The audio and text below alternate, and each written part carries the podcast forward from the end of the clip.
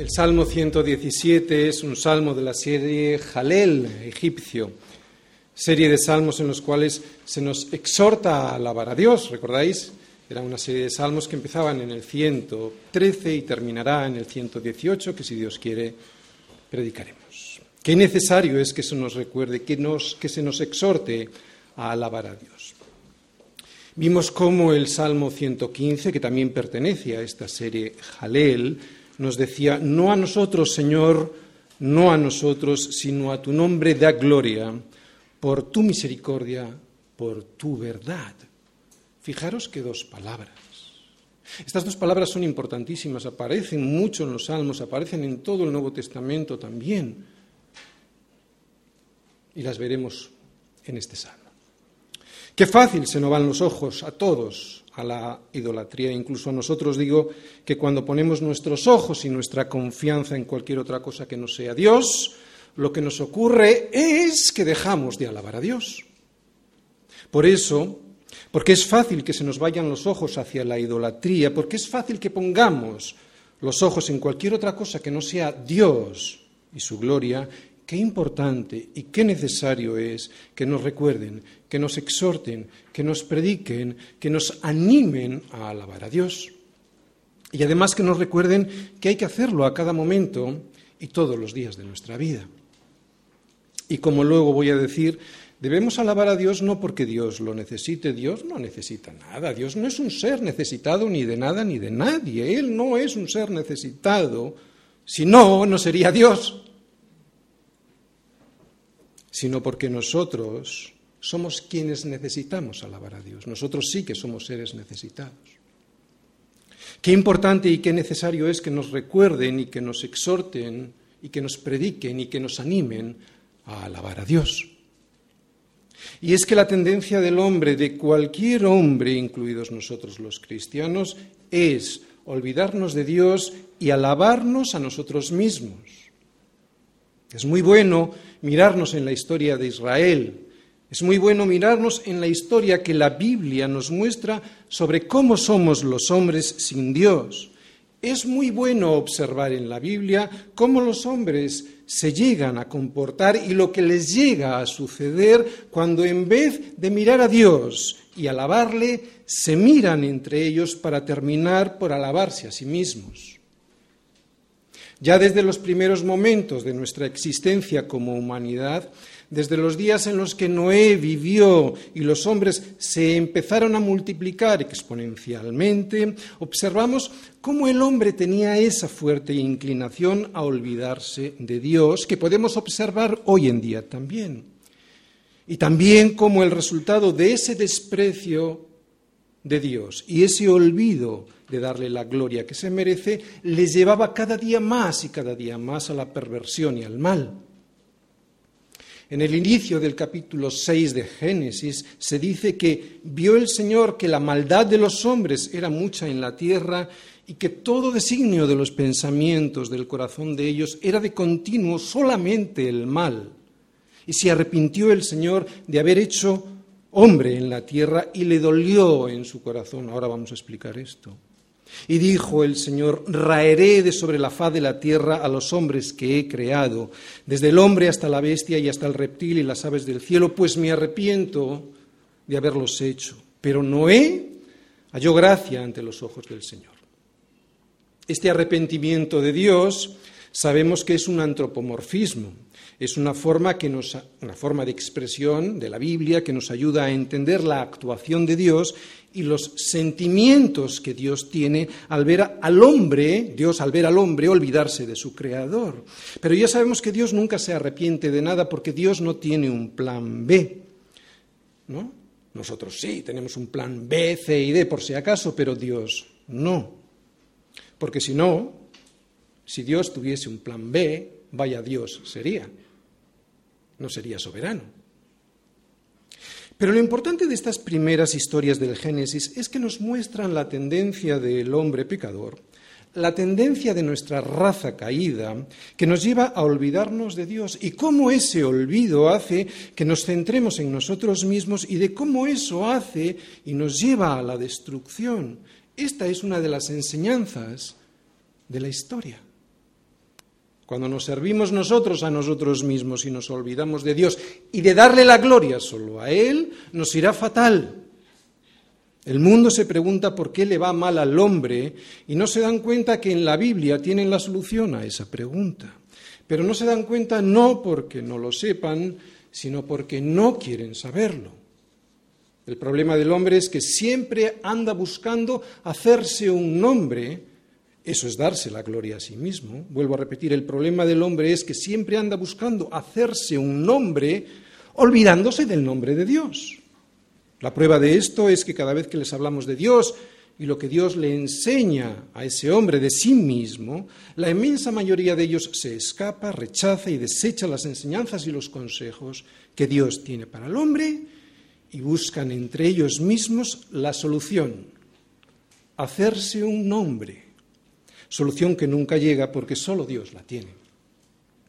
Pero las desgracias vienen y vienen para que levemos nuestros ojos al cielo y podamos decir como el salmista, alzaré mis ojos a los montes, ¿de dónde vendrá mi socorro? Pues mi socorro viene del Señor, claro, que hizo los cielos y la tierra.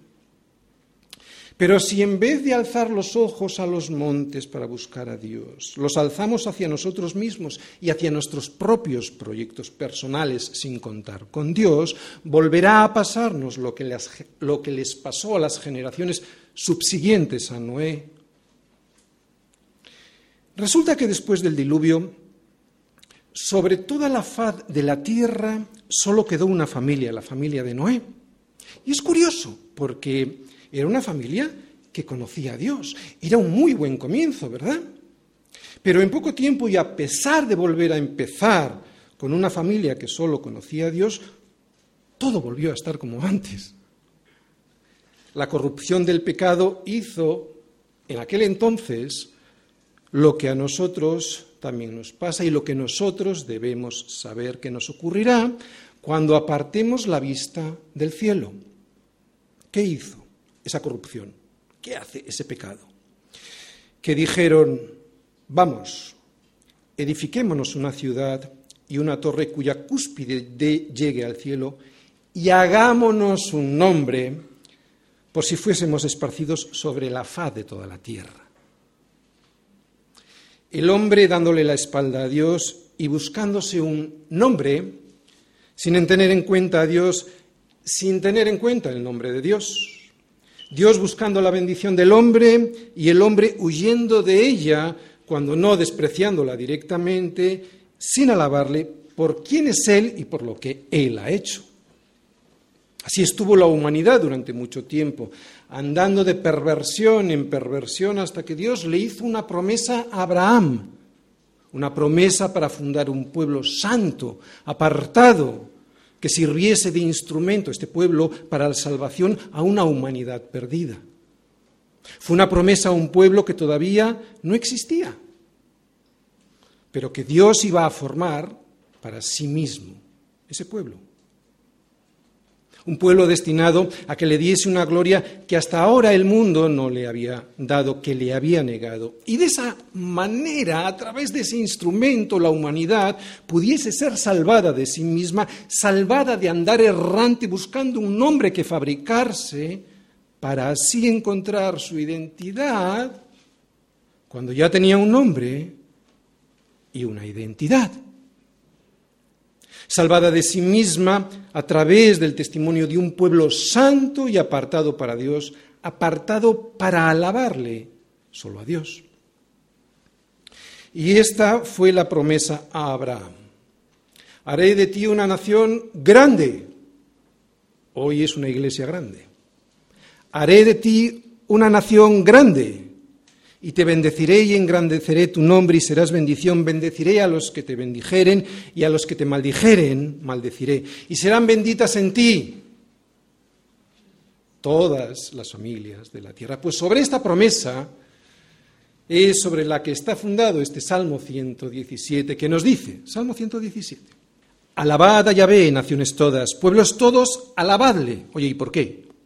Pues porque nos has dado la solución al principal de nuestros problemas, versículo 2. Porque ha engrandecido sobre nosotros su misericordia y la, y la fidelidad de Yahvé es para siempre. Amén, aleluya. Por eso, porque Dios le ha dado la solución al principal de nuestros problemas y porque ha decidido que si aceptamos su misericordia, su fidelidad será para siempre, por eso, bienvenidos todos. Bienvenidos todos porque su misericordia se ha engrandecido. Salmos 117. Que su misericordia quería extenderse a todo el mundo por medio de Abraham y que el llamado a alabar a Dios había sido anunciado a todos los pueblos, eso, eso era algo que los judíos debían saber, porque eso, eso siempre fue algo que ellos mismos no paraban de cantar. Pero ellos, como a veces nosotros, qué peligro cantar sin saber lo que cantamos, otra vez, pero ellos, como a veces nosotros, se resistían a las misiones se quedaban con la bendición sin darse cuenta que esa bendición había sido engrandecida para ser entregada, para ser ofrecida y predicada a otros. Un buen ejemplo de esto lo tenemos en el profeta Jonás. No era cualquiera, era un profeta. ¿Cuál era la labor de un profeta sino extender el reino de los cielos? Pues fijaros lo que le pasaba a Jonás, bueno, ya lo sabemos a alguien que habiendo sido llamado específicamente además, además, para ser enviado a Nínive, se fue por el camino opuesto para no obedecer al llamado de ser el instrumento de bendición a los demás. ¿Por qué? Pues lo dice el propio Jonás, se confiesa. Dice, por eso me apresuré a huir a Tarsis, porque sabía yo que tú eres Dios clemente y piadoso tardo en enojarte y de grande en misericordia, y que te arrepientes del mal. Esto hace referencia a que se arrepiente del mal con que amenaza a las personas que no le siguen. Evidentemente volvemos a estar delante de un antropomorfismo para explicar un poco la actuación de Dios y que la podamos entender nosotros.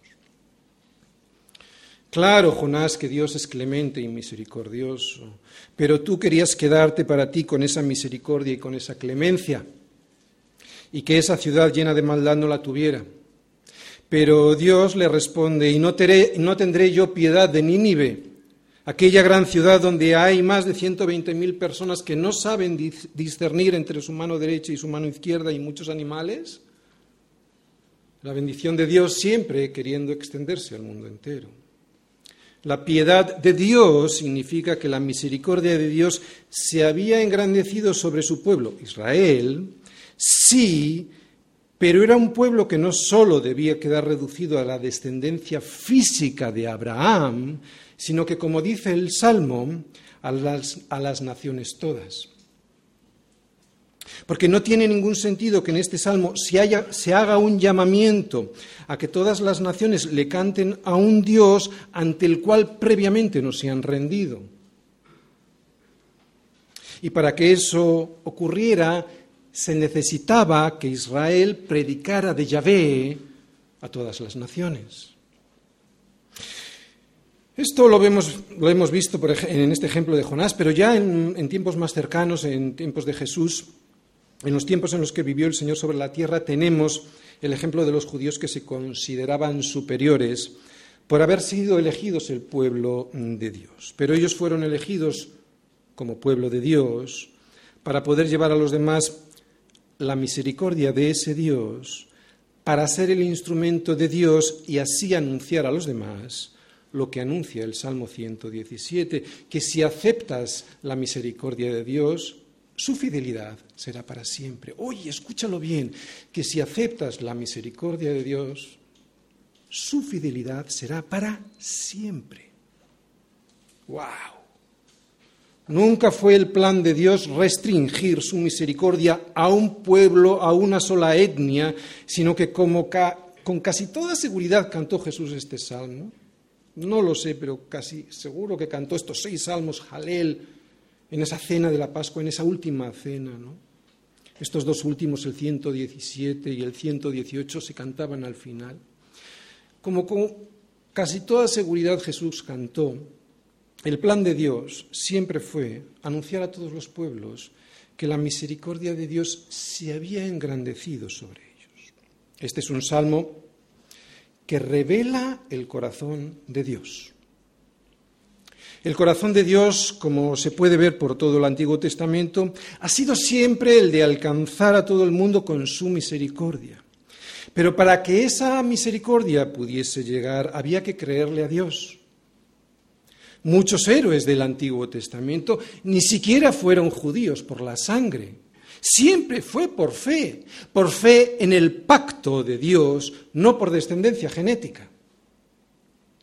Es lo que nos recuerda Pablo en Gálatas 3, versículos del 6 al 8.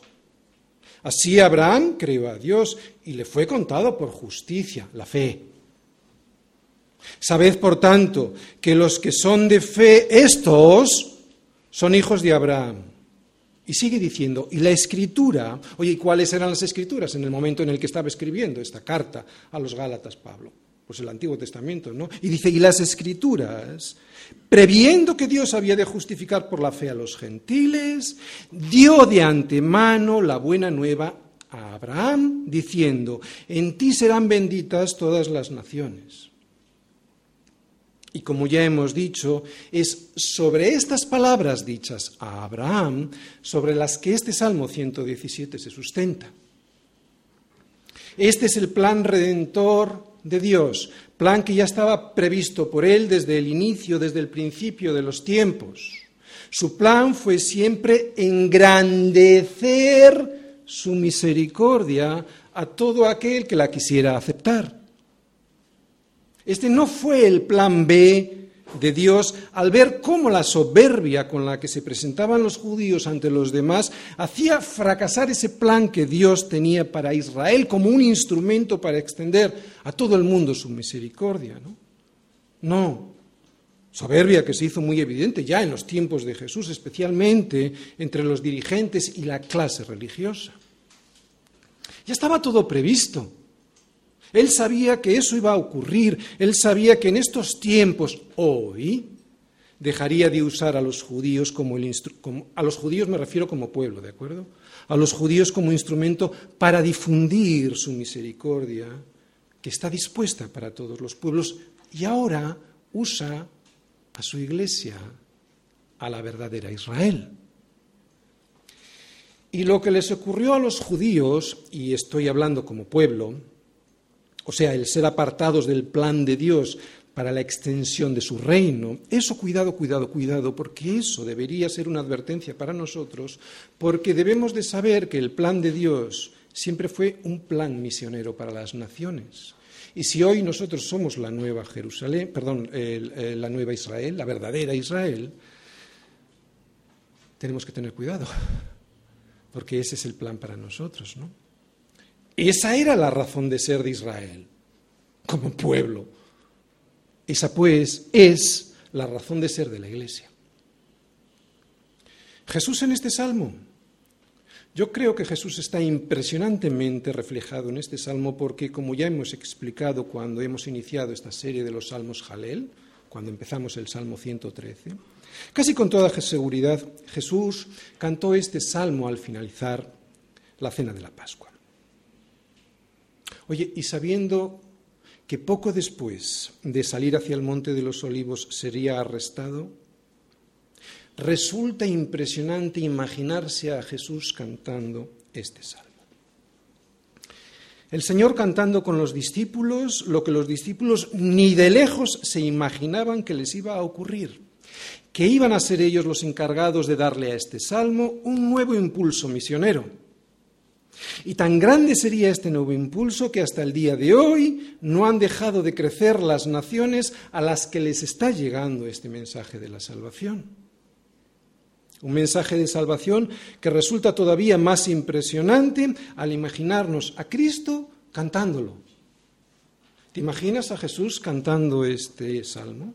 Alabad al Señor, naciones todas, pueblos todos, venid y hacedlo con alegría, porque ha engrandecido sobre nosotros su misericordia y su fidelidad es para siempre, ¿te imaginas? Los discípulos del Señor en esa mesa no lo sabían, pero Jesús sí. Imaginarse el corazón de Jesús cantando este salmo y sabiendo que sería a través de su sacrificio como Dios engrandecería aún más su misericordia sobre todos los pueblos, esto es impresionante. un sacrificio que él sabía que sería llevado a cabo pocas horas después de haber cantado este salmo. De ahí el título de hoy, de la predicación de hoy.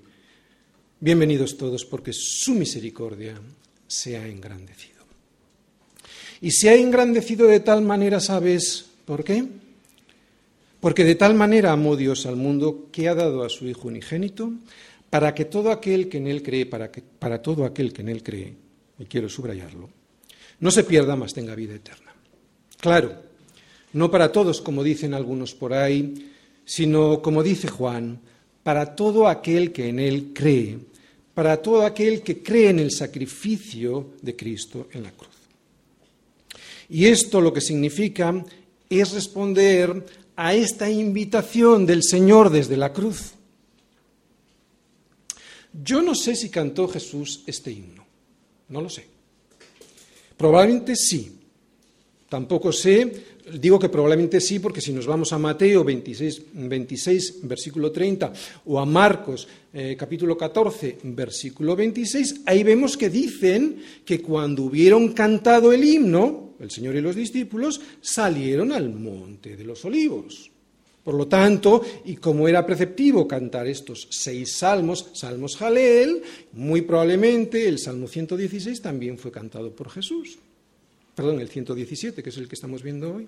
Y el último me imagino que sería el Salmo 118. No lo sé, pero tampoco sé si al cantarlo el Señor elevó sus manos al cielo. Lo que sí sé es que Él extendió sus manos sobre una cruz para dar esta bienvenida que nos dice el Salmo a toda nación, a todo pueblo de cada nación. Eso sí lo sabemos. Y eso mismo es lo que hoy como Iglesia de Jesucristo hacemos nosotros. Por eso desde este púlpito hoy proclamamos este Salmo 117. Halal, alabad a Yahvé, naciones todas, pueblos todos, Shabbat, alabadle porque ha engrandecido sobre nosotros su misericordia y la fidelidad de Yahvé es para siempre. Aleluya, halal, aleluya. Muchos me han preguntado si iba a predicar este salmo porque es un salmo muy pequeño y aunque esto es cierto, es un salmo muy corto, dice mucho. ¿Cómo no iba a predicar o cómo no iba a decir mucho este salmo si con tan solo una palabra Dios puede crear de la nada un universo? ¿Cómo no va a decir este salmo algo? Por lo tanto, ¿por qué con este salmo iba a ser diferente? ¿Por qué con estas dos sencillas frases no íbamos a encontrar nosotros una gran enseñanza si sabemos que es palabra de Dios? De hecho, hasta el mismo Pablo usa este salmo para explicar lo que yo hoy, con el título de la predicación, he intentado resumir, que Dios siempre ha recibido con las manos abiertas a todo aquel que, siendo judío o gentil, ha descubierto la verdad de quién es Él, de quién es Dios, y que por eso al descubrirlo, le alaba. Voy a dividir la enseñanza de hoy en cuatro partes. Vamos a verlas. Versículo 1, la salvación es para todos. Segunda parte, una exhortación a alabar a Dios que también es para todos. Está también en el versículo 1. En el versículo 1 también encontramos la persona a quien hay que alabar, que solo es una. Y la cuarta parte, ya en el versículo 2, veremos los motivos por los cuales hay que hacerlos. Hay que hacerlo. Los motivos por los cuales hay que alabar a Dios. Primera parte. La salvación es para todos. Versículo 1. Alabad a Yahvé, naciones todas, pueblos todos, alabadle. Bien, este salmo es el capítulo más corto de las Escrituras y si alguien abriera una Biblia por la mitad y acertara, porque no íbamos a acertar siempre, ¿no? Pero si alguien abriera una Biblia por la mitad y acertara, se encontraría con este salmo, porque resulta que este salmo está justo en la mitad, en medio físicamente de las Escrituras. No sé si esto es casualidad u otra de esas paradojas de Dios en las que lo que aparentemente no tiene mucha importancia, la tiene.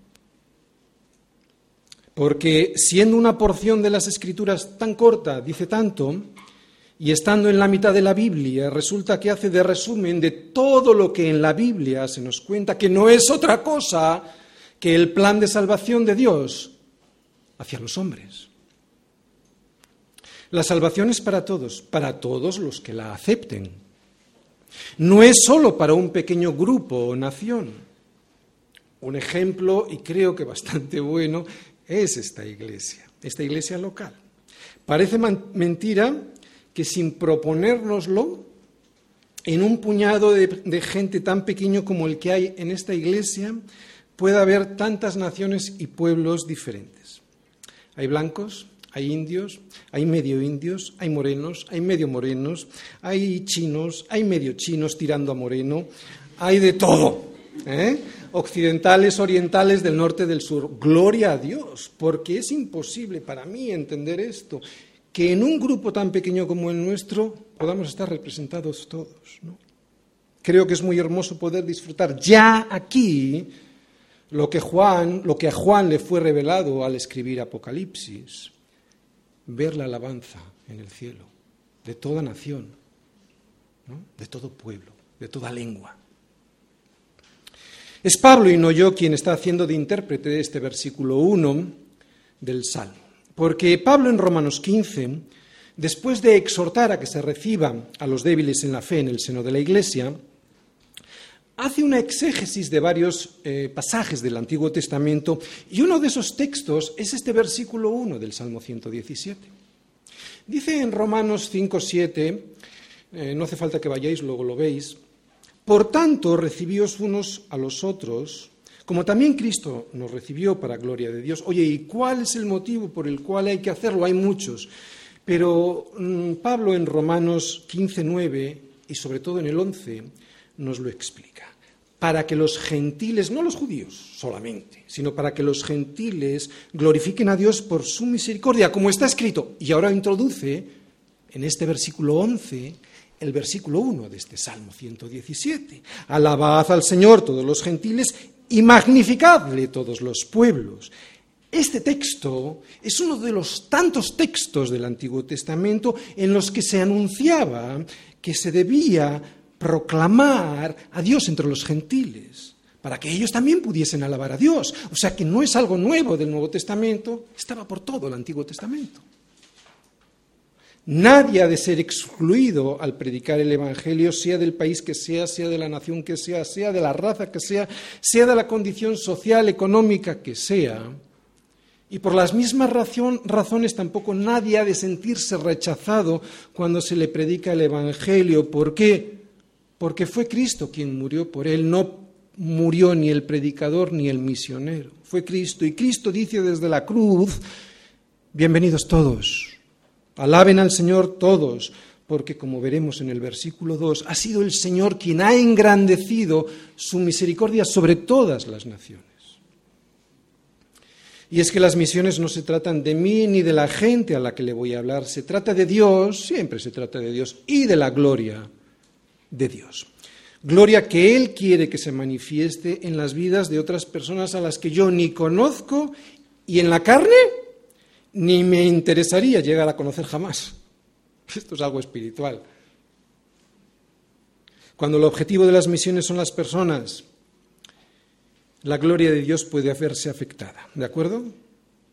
Cuando el objetivo de las misiones son las personas, la gloria de Dios puede verse afectada, porque me enfoco en las que a mí me interesan y en sus necesidades. Muchas veces la gente va de misiones solo por buscar una necesidad en las personas, ¿no? o satisfacer. Pero si el enfoque y el motivo, atención, es la gloria de Dios, es que la gloria de Dios se manifieste en esas personas, es más fácil hacer misiones. Porque te da lo mismo que sea fuera de tu país que en tu propio país. Te da lo mismo que sea en tu ciudad o fuera de tu ciudad, te da lo mismo que sea fuera de tu familia que dentro de tu familia. Es cierto que este versículo habla de la alabanza, no habla implícitamente, explícitamente de la predicación, pero oye, ¿cómo van a alabar? ¿Cómo invocarán a aquel en el cual no han creído? ¿Y cómo creerán en quien no han oído? ¿Y cómo oirán sin haber quien les predique? ¿No? Tiene sentido. Y Pablo no está hablando en este pasaje que os acabo de decir de marcharse al extranjero, él está hablando de ser testigo de Jesucristo en cualquier lugar y situación. Así que cuando se hablan de las misiones no hagamos así y eso le toca a otro, nos toca a nosotros también. La misión a la que yo creo que todos somos llamados consiste en responder a esta pregunta. ¿Por qué tiene que ser el otro el que haga de testigo de Cristo y no yo? ¿No? Cuando en Hechos 1.8 el Señor me dice que debo ser testigo suyo, si he recibido el Espíritu Santo. Se trata de Él y del poder del Espíritu Santo en tu vida. No se trata de ti y de tus posibilidades. Tranquilo, no pasa nada. Tú no podrías hacer nada por muchas facilidades, por mucha elocuencia que tuvieras y al revés, puedes hacer mucho por pocas que tengas. Porque no se trata de ti ni de tus posibilidades, se trata del Espíritu Santo obrando en ti. Por eso dice Isaías, heme aquí, envíeme a mí heme aquí, envíame a mí. No dice, heme aquí, pero envíale a él. Esto es lo que hay que proclamar, que la salvación es para todos y que por lo tanto la alabanza que le debemos a Dios también es lo que vamos a ver en la segunda parte, también en el versículo 1. Halal, alabada Yahvé. Naciones todas, pueblos todos, Shabbat, alabadle. Bien, el primer alabad que vemos en el versículo 1 es halal, que significa elogiar. Y el segundo que vemos, que aparece ahí, yo he puesto shabbat, significa lo mismo, alabar, proclamar alabanzas a Dios, pero hecho de tal manera que todo el mundo lo oiga. ¿De acuerdo? Que todo el mundo lo oiga, hacerlo de viva voz, de voz en voz alta. La exhortación a alabar está dirigida a todos. ¿De acuerdo? Pero sabemos que no todos lo hacen. Oye, ¿por qué? ¿Te lo has preguntado? Bueno, pues no puede ser por ignorancia o por desconocimiento, porque todo el mundo puede ver la gloria de Dios en la creación. Además, todo el mundo tiene en su corazón, porque esto lo tenemos todos, ¿de acuerdo? Cuando alguien quiere realmente disfrutar de algo que le gusta, ¿qué es lo que hace? Lo comparte con otro. Si no lo comparte con otro, revienta. Porque no es lo mismo, ¿no? Si tú vas a un sitio muy bonito, ¿qué estás deseando? Llevar a alguien. Si estás casado a tu esposa, si tienes amigos a tus amigos, porque no es lo mismo. Quieres compartirlo. ¿No? Eso está puesto en nuestro corazón. Bien. Digo que no puede ser el dejar de alabar a Dios, no puede ser por la ignorancia, o por el desconocimiento, porque todo el mundo puede ver la gloria de Dios en la creación y además todo el mundo tiene esto que acabo de decir en su corazón, el deseo de compartir ese asombro, ese poder y la belleza que ve de la creación. Esto es una forma de alabar. Pero lo reprimen, ¿por qué? Porque no le reconocen a Dios, que es Dios. Es por la soberbia de no, querer, reconocer el poder y la fuerza y la gloria de ese Dios creador de, todas las cosas. Es terrible, pero es así. Pero el versículo 1 de este salmo anima a todo el mundo a romper ese prejuicio que viene ya de ser insertado en nuestros miembros. Alabad al Señor, naciones todas, romped ese prejuicio. Pueblos todos, alabadle. La razón por la cual Dios busca nuestra alabanza no es, como ya hemos dicho, porque Él la necesite, o porque si no se la damos, Él no estará completo hasta que la tenga. Dios ya está completo, Dios no la necesita. Él ya está completo en sí mismo sin que nosotros le demos nada, faltaría más, dejaría de ser Dios. Él pide nuestra alabanza porque somos nosotros, atención, somos nosotros quienes necesitamos hacerlo para estar completos y no estaremos completos hasta que se la demos. Alabad al Señor porque es bueno cantar salmos a nuestro Dios. Dice el Salmo 147, versículo 1. Lo vuelvo a repetir. Alabad al Señor, ¿por qué? Porque es bueno cantar salmos a nuestro Dios. Por eso todas las familias de la, de la, tierra deben de hacerlo, porque es bueno cantar a nuestro Dios, porque al haber sido creados para alabar, si no lo hacemos, nos estaremos haciendo un daño inmenso a nosotros mismos. De ahí esta exhortación a la alabanza, que es para todos, porque todos la necesitan, porque es bueno para todos. Pero incluso a nosotros a veces nos cuesta alabar a Dios, o por lo menos nos cuesta alabar a Dios correctamente. Oye, ¿por qué será esto? ¿Por qué puede ser esto? Bueno, hay varios motivos, pero uno de los más frecuentes, de los más frecuentes, y yo creo que el motivo que más daño nos hace es la falta de contentamiento. Cuando alguien se está quejando constantemente, esa persona es alguien al que no le pueden quedar muchas ganas de alabar a Dios, ¿sí o no? ¿De qué le va a alabar si solo está fijándose en él y en sus problemas? Por el contrario, aquella persona que entiende que ha sido salvada a pesar de que no se lo merecía, esa es una persona que siempre tendrá una palabra de alabanza para Dios preparada en sus labios. Y al contrario, decir, lo que tengo me lo merezco, o no tengo lo que me merezco, eso, ese pensamiento es de alguien que jamás podrá alabar a Dios. Porque nadie que esté descontento podrá ni alabar a Dios ni evangelizar a nadie. Pero cuando alguien entiende quién es Él de verdad, alguien que ha sido levantado del muladar en donde estaba enterrado en vida y que ha sido levantado sin merecerlo, y también entiende quién es Dios, entonces esa persona será alguien que le podrá cantar a Dios himnos y salmos de viva voz y con alegría, como nos indica este versículo 1. Porque cantar, cantar, cantar, mucha gente canta. Y es que cantar lo que no se conoce porque esa persona, por ejemplo, no ha descubierto quién es él mismo y quién es Dios, o incluso cantar lo que se conoce, pero sin estar dispuesto a obedecer lo que se conoce, eso, eso mucha gente lo hace, y eso, eso no es alabar. Escúchalo bien, alabar, ¿qué es? No solo es cantar, es cantar reconociendo los atributos de Dios asombrarse de ellos, porque si lo reconoces intelectualmente y no te asombra en tu corazón, no, te ha llegado. Vuelvo a repetirlo. Alabar es reconocer los atributos de Dios, sí, pero asombrarse ante ellos y obedecer eso que de Dios conocemos, proclamándolo a los demás con la alegría de aquel que se siente muy bendecido por Dios y sin quejarse de nada. ¿Cuánta gente canta en la iglesia pensando que está alabando y no cumple ninguno de estos atributos o de, estos, eh, de estas características, verdad? Lo vuelvo a repetir. Es reconocer los atributos de Dios, asombrarse de ellos y obedecer a eso que de Dios conocemos, proclamándolo a los demás con la alegría de aquel que se siente muy bendecido por Dios y sin quejarse de nada.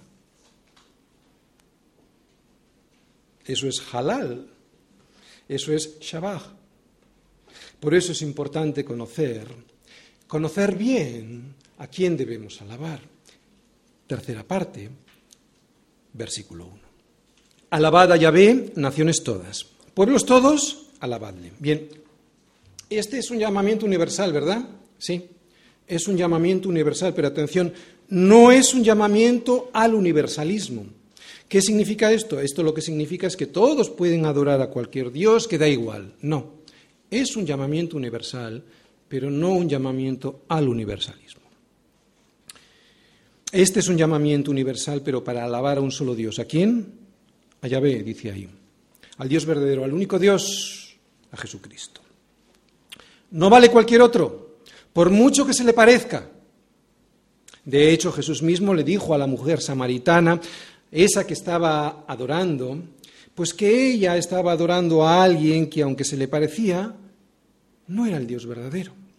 Decía ella, nuestros padres adoraron en este monte y vosotros decís que en Jerusalén es el lugar donde se debe de adorar. Jesús le dijo, mujer, créeme, que la hora viene y ahora es cuando ni en este monte ni en Jerusalén adoraréis al Padre. Vosotros adoráis lo que no sabéis, nosotros adoramos lo que sabemos. ¿Por qué? Porque la salvación viene de los judíos. Jesús mismo le estaba diciendo que ella adoraba lo que no sabía. Y eso lo que significa es que no vale ningún, cualquier Dios ni tampoco cualquier forma de alabar. Muchos en el mundo, incluso en algunas iglesias, alaban a algo o a alguien, pero no están alabando al Dios verdadero en espíritu y verdad. No se trata de María ni de alguien muy cercano a Jesús. Se trata solo de Jesús. ¿Por qué? Porque hay un solo Dios y un solo mediador entre Dios y los hombres, Jesucristo hombre. Por eso no es María. ¿Por qué? Porque en ningún otro hay salvación, porque no hay otro nombre bajo el cielo dado a los hombres en que podamos ser salvos. Yo no sé por qué esto no lo ven algunos, si está tan claramente expuesto, si está tan claramente escrito. Es al Señor a quien hay que alabar. La alabanza no se la merece nadie más, ni cualquier cosa que no sea Él y sus bondades. Pero cuidado, porque aunque esto nos puede parecer obvio y que a nosotros no nos va a afectar, sí que es mucho más peligroso de lo que parece. Bien, puede que algo tan obsceno como el culto a María o a los santos nos resulte a nosotros fácilmente identificable. Pero yo recuerdo hace tiempo haber estado en un lugar llamado iglesia, en que después de la reunión del domingo no se hablaba de otra cosa que de negocios, de dinero, de los paseos por el campo, de las setas que se recogían por el paseo en el campo, de la televisión, de las noticias de la prensa, de los deportes del fin de semana. No sabían lo que adoraban, porque si lo hubiesen sabido, su boca estaría llena de las alabanzas al Señor y no de las cosas que en su corazón realmente tenían y adoraban. No digo que no se hable de otra cosa que no, que no sea Cristo, no estoy diciendo eso, evidentemente. Lo que digo es que si Cristo no está en cualquier cosa de la que hablemos, aunque sea implícitamente, entonces no he entendido quién es Él ni quién soy yo y por lo tanto no le podré alabar correctamente. Y tengo la sensación de que esto, esto de lo que acabo de hablar, sigue siendo habitual en algunas iglesias al terminar las reuniones en las que se supone que se ha predicado y alabado de un Dios enormemente grande e increíblemente misericordioso y fiel. ¿Qué ha pasado? ¿Que no han escuchado o que no se ha predicado? ¿O no hemos entendido lo que tenemos que entender? ¿O si lo hemos entendido, no estamos obedeciendo a eso que se supone que hemos entendido? Esto no puede ser. Si esto es así, algo falla. Y es que es Cristo quien ha de rodear todo nuestro pensamiento. Bueno, de hecho no rodearlo, sino ha de ser el centro de todo nuestro pensamiento. Porque si esto no es así, nuestro corazón solo almacenará las cosas del mundo y luego, claro, sin darnos cuenta, vomitaremos esas mismas cosas que el mundo ha metido en nuestro corazón y lo haremos nada más terminar la adoración en la misma iglesia. Motivos para alabar a Dios hay muchos, pero dos de los principales motivos los vemos expresados en el versículo 2. Vamos a la cuarta parte.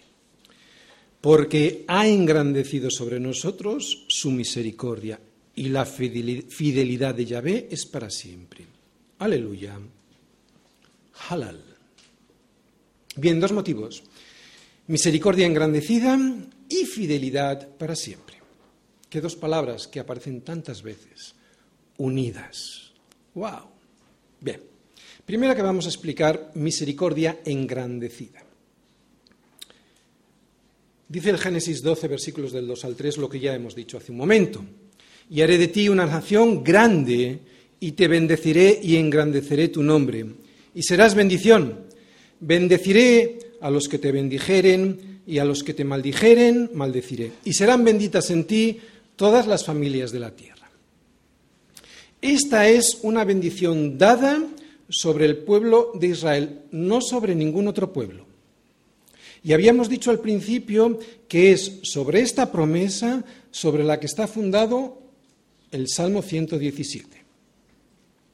Pero Pablo nos aclara quiénes son realmente los miembros de esta nación grande.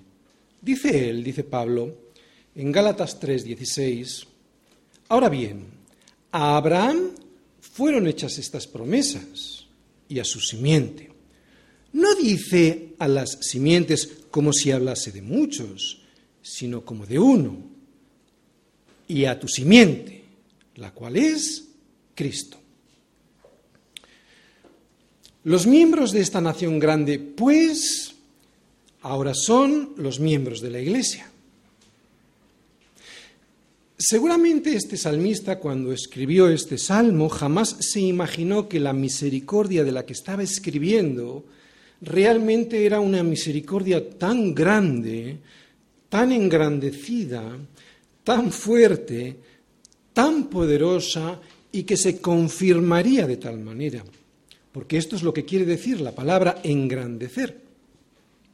Que su misericordia se ensanchará de tal manera que prevalecerá sobre el resto de las cosas. ¿Qué es lo que quiere decir? Que su misericordia se extenderá, se ensanchará de tal manera que esa misericordia prevalecerá sobre cualquier cosa. Es lo que quiere decir. Qué interesante, ¿no? Una misericordia que prevalecerá pase lo que pase. Así es la misericordia de la sangre de Jesús derramada en la cruz, que, que proporciona una misericordia tal, claro, a aquel que acepta como pago de sus pecados esa sangre derramada, lo vuelvo a repetir, es una misericordia que proporciona tal poder que la deuda que yo habría de pagar por mis pecados, que es la muerte, figura ya como saldada definitivamente. O dicho como lo dice Santiago, fijaros, es una misericordia que triunfa sobre el juicio sobre el juicio que todos nosotros merecemos por nuestra iniquidad, y que si no fuese por esa misericordia engrandecida, jamás podríamos saldar. Por eso triunfa la misericordia sobre el juicio, porque la sangre de Cristo se ha engrandecido de tal manera, ha engrandecido de tal manera esa misericordia que Dios extiende, que el juicio ya no nos afecta. ¿Por qué? Pues porque nadie puede ser juzgado dos veces por el mismo delito. Non bis in idem. Este es un principio del derecho que en nuestro país está tipificado, calificado como un derecho fundamental por la doctrina de nuestro Tribunal Constitucional. Pues esto, esto que todo el mundo sabe, esto que todo el mundo entiende es lo que Dios nos ha dado a todos aquellos que aceptamos el juicio, perdón, sí, el juicio y la condena, vamos a decir, el, sacrificio de Cristo hecho ya sobre la cruz, non bis in idem. O sea, que si he aceptado mi culpabilidad y no rechazo el sacrificio vicario que Cristo hizo por mí en la cruz, non bis in idem. No volveré a ser juzgado porque no puedo ser juzgado dos veces. Esto hasta el derecho lo reconoce. El derecho humano me refiero. No hay misericordia tan grande, tan engrandecida como esta, que Dios mismo viva la justicia que yo no puedo vivir y me la entregue, la justicia, y que Él pague la muerte que yo debo pagar y que no me la cobre. No hay justicia, perdón, no hay misericordia más grande. ¿Cómo se puede despreciar semejante misericordia? Pues mucha gente lo hace. Por eso, ¿cómo no van a alabarle los pueblos? Debieran hacerlo. pues al día de hoy no lo hacen. Por eso nos llama a todos a ser testigos de semejante amor y misericordia, porque algún día, algún día sí que Él será alabado por toda lengua, tribu, pueblo y nación. ¿Por qué? Porque ha engrandecido sobre nosotros su misericordia. Y el salmista no se podía ni imaginar el verdadero significado de lo que estaba escribiendo. Que el Mesías se ofrecería a sí mismo como el Cordero de Dios que quita el pecado del mundo. Y no solo el pecado de Israel, misericordia engrandecida.